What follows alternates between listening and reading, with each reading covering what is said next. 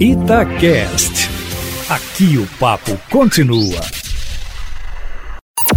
Em cima do papo, com Edilene Lopes mais um capítulo da novela sobre a retomada das aulas presenciais no Colégio Militar em Belo Horizonte, administrado pelo Exército. Além de juiz federal ter proferido mais uma decisão ontem, esclarecendo e reforçando o que havia determinado no final de semana, que foi o não retorno dos professores civis ao trabalho presencial no Colégio Militar e a suspensão da retomada das aulas presenciais na unidade, agora foi instaurada uma nova ação judicial, Eustáquio. A primeira foi movida pelo Sindicato dos Trabalhadores Ativos, Aposentados e Pensionistas do Serviço Público Federal aqui em Minas. Já teve resultado e já está valendo. A segunda, no mesmo sentido, foi proposta pelo Ministério Público Federal. O MPF entrou ontem, que só foi publicado hoje, com um pedido de tutela antecipada também para impedir a retomada das atividades presenciais no Colégio Militar. O fundamento é que há uma necessidade de proteger a saúde das crianças e adolescentes e também das pessoas com deficiência e seus familiares, que estarão expostos ao risco da contaminação da Covid-19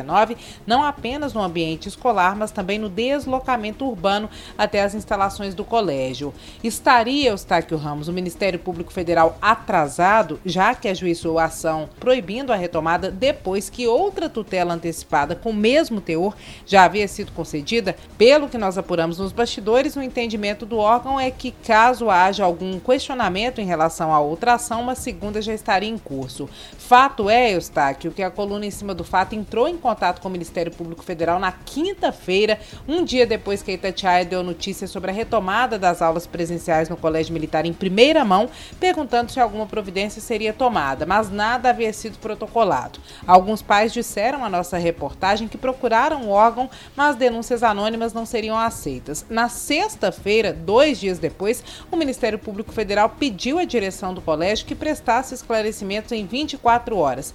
E só ontem, depois da segunda decisão decisão judicial reforçando a proibição e aumentando em 10 vezes a multa de 5 para 50 mil reais por dia em caso de desobediência, é que o Ministério Público Federal também protocolou uma ação. Segundo o procurador da República, Helder Magno, Eustáquio Ramos, que moveu a ação, o Ministério Público fez um pedido de esclarecimento à direção do colégio, que respondeu com um documento de 12 páginas, mas não apresentou nenhuma comprovação de que tenha havido qualquer diálogo com autoridades sanitárias municipais e estaduais. Desde o primeiro momento, Eustáquio Ramos, a coluna em cima do fato que procurou o Estado e o município, que ainda não deliberaram sobre a volta às aulas presenciais, vem chamando a atenção sobre as respostas evasivas em que mesmo os poderes locais, regionais, tendo autonomia para estabelecer regras sobre a pandemia, quando se trata de órgão de outro ente federado, tem dado resposta padrão de que cada um cuida dos seus órgãos. Nós chamamos atenção para isso, já que o Colégio Militar está dentro de Belo Horizonte não estaria obedecendo às regras. E o entendimento do Ministério Público Federal, Eustáquio, é que por mais que o Colégio Militar de Belo Horizonte tenha natureza jurídica de ente federal, seja do governo federal, na qualidade de estabelecimento de ensino com instalações no município de Belo Horizonte, o retorno deve obedecer às regras determinadas pelas autoridades locais, Eustáquio Ramos.